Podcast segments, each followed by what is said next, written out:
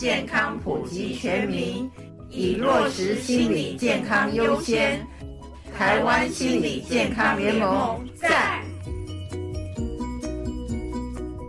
那我们接下来进行我们的第三个面向，是全人、全龄、全世代的心理健康权。那由我们的张淑慧荣誉理事，她是台湾照顾管理协会的荣誉理事，同时也是我们政府部门在很多相关的议题上面的一个咨询的专家。哈，来请淑慧理事长。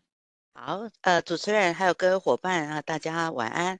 那呃，谢谢谢谢张菊老师以及哈、啊、心健盟的所有伙伴，以及共同关心心理健康的伙伴，一起来参与这样子一个呃一个讨论。哈，那因为我只有呃三分钟，我已经被缩减到只剩三分钟了哈。对，那所以说我这边很快的来跟大家分享一下，是我们我们的看见，书上的一些看见。那我是张淑慧。那呃，在呃新建盟，我们在这边看到的一个很大的一个议题，就是说邀请大家去思考，就少少子女化时代，母婴和家庭健康政策，包括心理健康吗？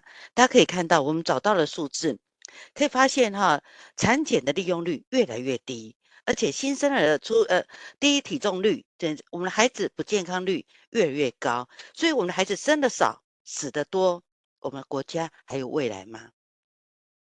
所以我们会邀请大家，大家去思考，也邀请总统候候选人思考一下，是不是心理健康，是不是提供关照孕产妇、母婴跟家人的心理健康，提供他婴幼儿的跟他母亲可见、可进、即时的心理健康三级服务，这是第一个我们邀请大家去思考的。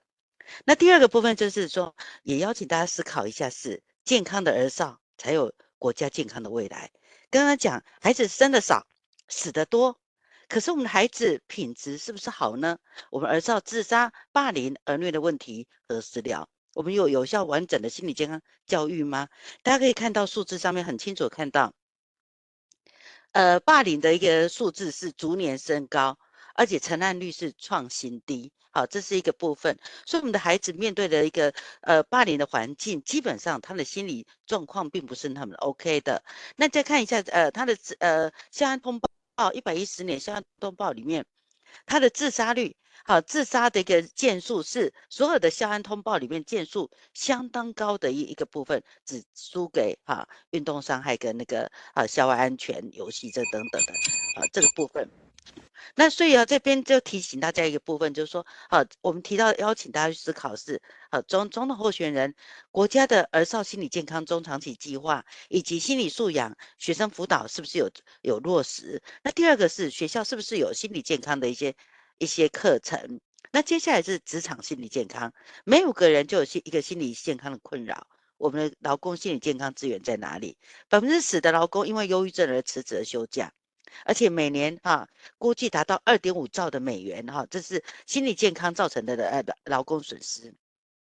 那百分之四十六的劳工面对他很大的时间压力跟工作负荷，就像我现在一样，面对很大的时间压力哈、对，还有包含啊，超过四分之一的人在工作当中非常的孤独。那这个部分话，是不是有一个哈、心理健康的职场，还有学校劳工的心理假？好，这是一个我们会期待的。那最后。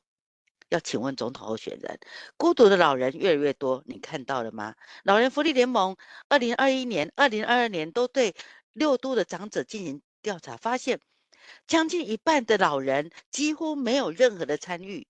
所以，怎么在社区里面推动社区共好互助模式，让老老人更能够得到心理的支持跟资源？这是。好，我们期待总统候选人们你们去思考的。好，以上是我们新建盟的第三面向的提问。以上。